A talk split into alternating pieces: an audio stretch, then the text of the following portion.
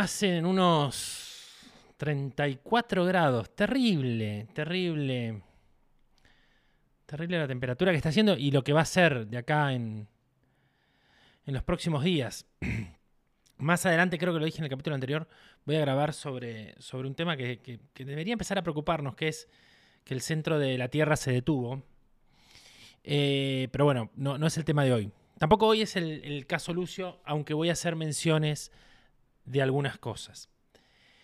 Durante enero y febrero, parte de lo que lleva febrero, que son unos días, porque es 7 recién, eh, en este país se celebraron dos juicios, es una palabra rara usar, se celebraron, se hicieron dos juicios totalmente distintos. Uno fue por el crimen de Lucio, un nene de 5 años, em, y otro fue por el crimen de Fernando Baez Sosa, un chico de 21, 22, 23 años, no recuerdo la edad exacta, que fue atacado por una patota y le pegaron y lo patearon hasta matarlo. Uno puede decir, siempre, siempre la, frase es que estos hijos de puta vayan todos presos. Acá en Argentina, ¿no? En otras partes del mundo. Coincido, o sea, este grupo de chicos, estos rugbyers, y no dejemos de pasar por alto la palabra rugbyer, que ahora voy a explicar por qué. Em, mataron a patadas y a golpes a un chico de veintipico de años que aparte era un pibe que ayudaba a la comunidad, ayudaba a comedores, era divino, como, como tratamos de que, como tratamos de hacer todos con las generaciones que nos tocan, ¿no? La diferencia entre el caso de Lucio y el caso de los rugbyers, y voy a decir el caso de los rugbyers, es que en el caso, el caso de Lucio es mucho más um, aterrador la forma y quienes lo perpetraron. Pero hay algo en común en el caso de Lucio y en el caso de Fernando Báez Sosa. Y el caso común es que ambos asesinatos se propiciaron por lo que yo llamo la década de chicos kirchneristas, la década de chicos populistas, los que tienen veintitantos y que crecieron y se formaron durante el kirchnerismo. Durante el kirchnerismo la regla era no pasa nada. O sea, yo tuve, yo crié chicos en esa generación. Yo ayudé a evolucionar a chicos de esa generación, de esa, de esa camada. Y en ellos estaba implícito esto de no pasa nada. Me pongo en pedo, no pasa nada. Me fumo esto, no pasa nada. Voy a 200 en la ruta, no pasa nada. Constantemente la frase era no pasa nada. En el caso de estos ocho chicos de Zárate, realmente no pasaba nada. No era la primera vez que habían agredido, no era la primera vez que habían atacado a alguien. Ya en sus pueblos natales habían atacado a varias personas, habían amenazado a otras tantas personas, porque no pasaba nada. Pero yo no me voy a detener en lo que habló todo el mundo. En que estos ocho hijos de puta, cadena perpetua. Y la gente aparte habla porque tiene lengua, porque hablar por ahora es gratis. en cualquier momento Massa te enchufa un impuesto a hablar, porque necesita recaudar. Así que en cualquier momento Massa te enchufa un impuesto a hablar. Pero lo más em, y todo el mundo, viste, pidiendo perpetua, perpetua, que se mueran en la cárcel, pedazos de hijos de puta. Pero yo quiero separar muy bien el caso Lucio, que del cual, a ver, el caso Lucio realmente lo, he investigado muchísimo. Eh, estoy mucho más interiorizado que el caso de este que estoy hablando ahora. Y que voy a dedicar un capítulo muy extenso al caso Lucio, que de hecho ya hay un capítulo del caso Lucio. Pero cuando se dicte la. O sea, ya son culpables, pero todavía no se dictó la condena. O sea, después de la condena voy a hablar, voy a hacer un capítulo del caso Lucio. Pero una de las cosas que me interesó es, ¿alguien puede nacer siendo asesino? ¿Alguien, un asesino, nace o se hace? Bueno, podemos nombrar o citar el caso Robledo de Robledo Puch, acá en Argentina. Hay un montón, pero bueno, Robledo Puch era un asesino, o sea, el tipo tenía lo que se llama el gen asesino. Hay una serie en Apple Plus eh, que se llama Defending Jacob, que se trata, yo no lo había escuchado nunca, pero se trata muy seriamente el tema del gen asesino, de un gen portador que te lleva a la violencia, que se puede dar en ciertos casos y en ciertas, en ciertas mezclas de cromosomas. Supongamos que esto sea así, supongamos que es como muestran en Defending Jacob, eh, que es un caso muy interesante también. Para aquellos que tienen Apple Plus, les recomiendo que la vean. Y si no tienen Apple Plus, traten aunque sea de contratarlo por una semana eh, y, poder verla porque realmente vale la pena. Son siete capítulos, eh, ocho, siete u ocho, no me acuerdo, pero vale la pena de principio a fin. Ahora, está bien, sí, vamos a suponer que nace un asesino. Ahora, ocho. Y en el mismo pueblo.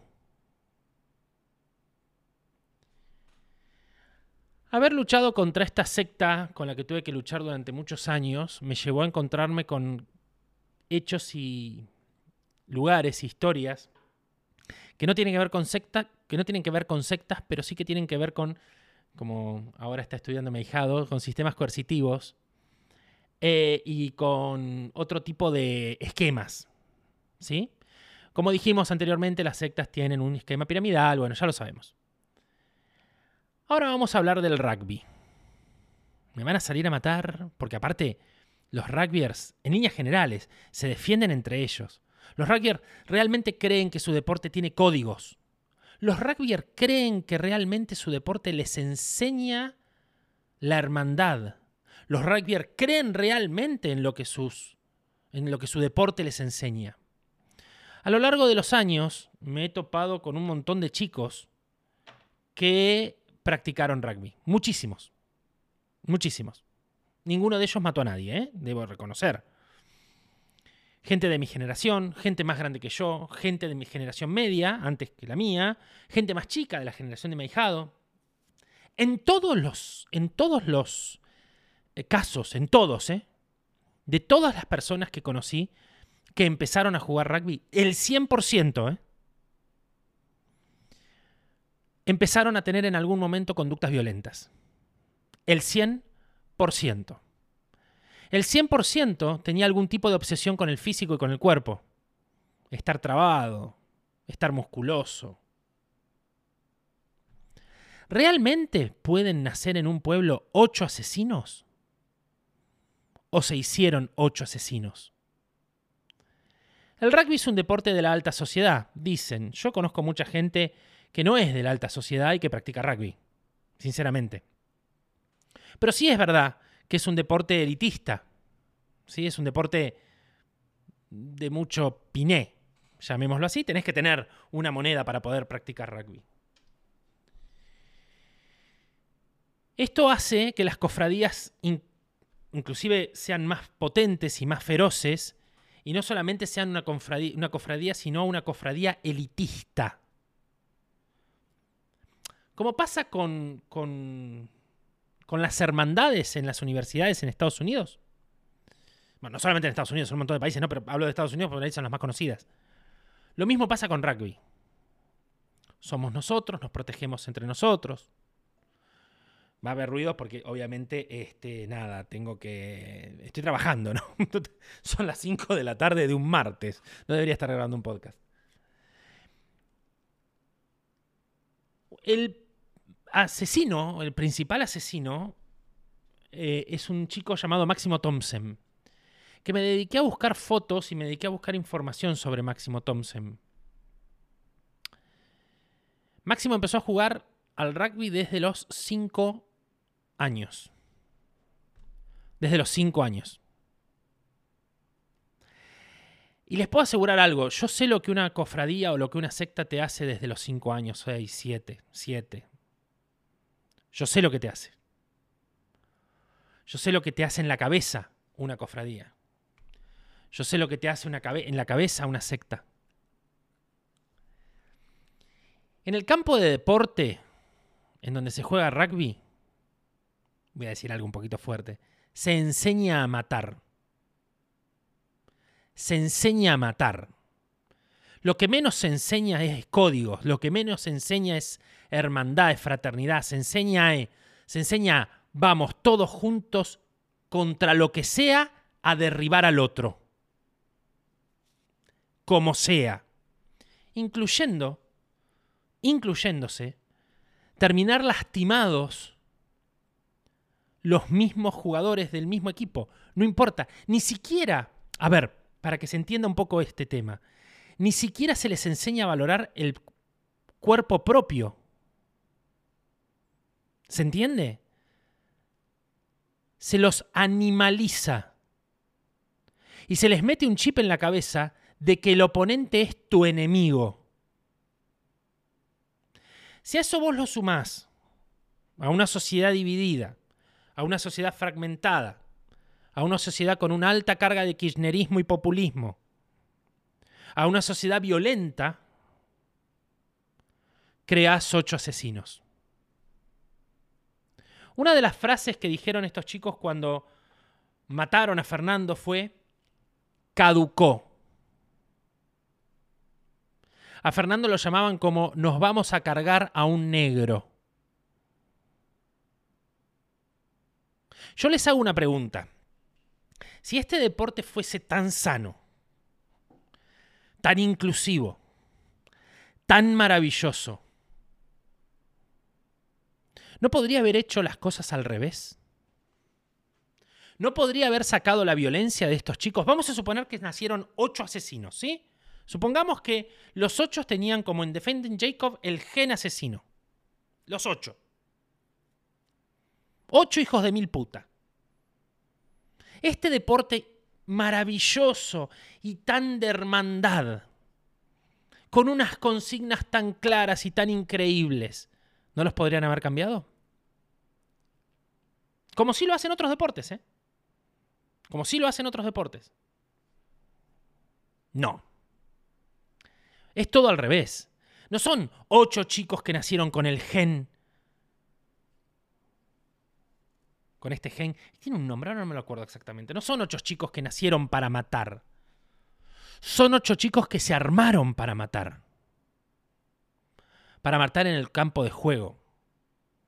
Y después trasladarlo a cualquier lado. En ese vamos todos juntos. En ese no pasa nada. Tan típico de esa generación. Chicos que no van a poder ver más la luz del sol Obviamente Fernando ya no la ve desde el 2020, desde enero del 2020, porque se ensañaron con él y lo patearon y lo, y lo acribillaron hasta matarlo, porque eso es lo que se les enseña. Ese es el mensaje de ese deporte de mierda. Igual las chicas no se quedan atrás, tienen el hockey, ¿eh? que es lo mismo. Pero por ahora no vamos a tocarlo. El rugby hizo ocho asesinos. El rugby hoy se cobró nueve víctimas. Nueve víctimas. Un chico que lamentablemente no va, no, no, no, no se puede resucitar y que perdió, perdió su vida por ser un negro. Porque esta sociedad nos marca estas cosas. El puto, el negro, el diferente, el mogólico, esta sociedad en donde, en donde creemos que porque una gorda también sale en tetas a decir ni una menos, está incluyendo algo. En una sociedad también gordofóbica. En una sociedad que tiene todo. Hay una frase que dice Edu, yo la digo muchas veces en el podcast, que es: Dime de qué alardeas y te diré de qué careces. Esta sociedad carece de todo, de absolutamente todo de lo que estamos hablando. Todo. De compasión, de, de, unión de, personas, de pueblos. totalmente. Totalmente. Al que nos vende en la verdulería le decimos el bolita. Hagámonos cargo. Hagámonos cargo. Entonces esa sociedad y ese deporte de mierda, y ese deporte de mierda, hizo, creó, generó nueve víctimas principales un muerto y ocho muertos en vida, porque no entendían el valor de la vida. No entendían, estos ocho chicos no entendían el valor de la vida, el respeto al otro, el respeto a la vida humana, no lo entendían, no se los explicaron, no se los mostraron. Y yo estos casos los sigo viendo todos los putos días. Todos los putos días me encuentro con gente, con seres violentos que engendran seres, seres más violentos. Y contra eso tengo que luchar.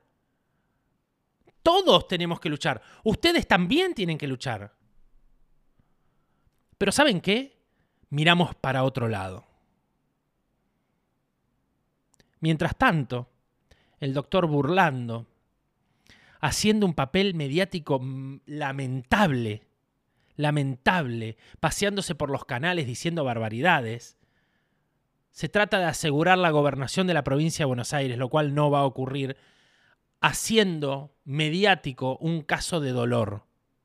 Porque a los padres de Fernando, dentro de un año, cuando Burlando desaparezca, porque es lo que va a ocurrir, los padres de Fernando ya no van a tener a, los medios hinchándole las pelotas como lo tienen ahora, y van a abrir la habitación de su hijo y su hijo no va a estar.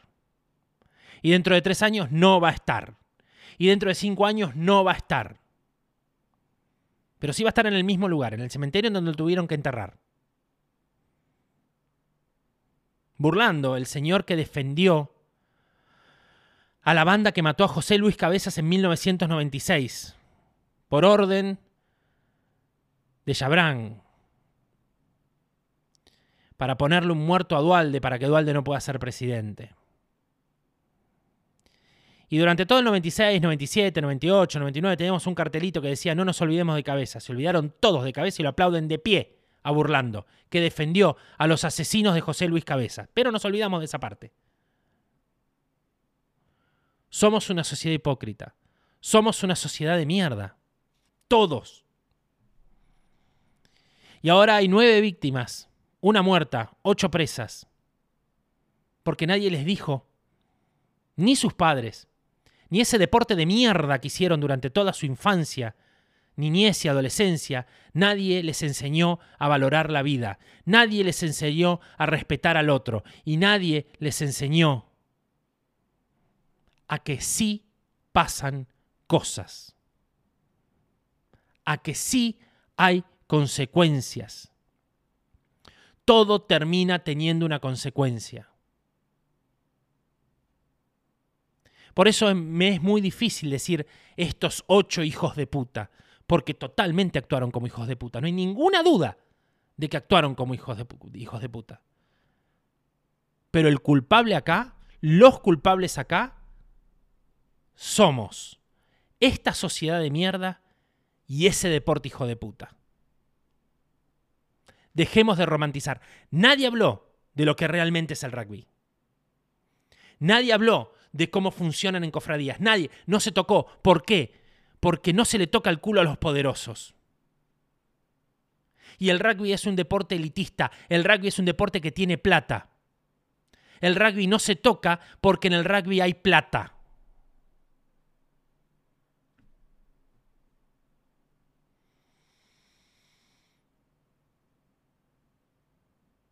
Es difícil cerrar este capítulo porque mm,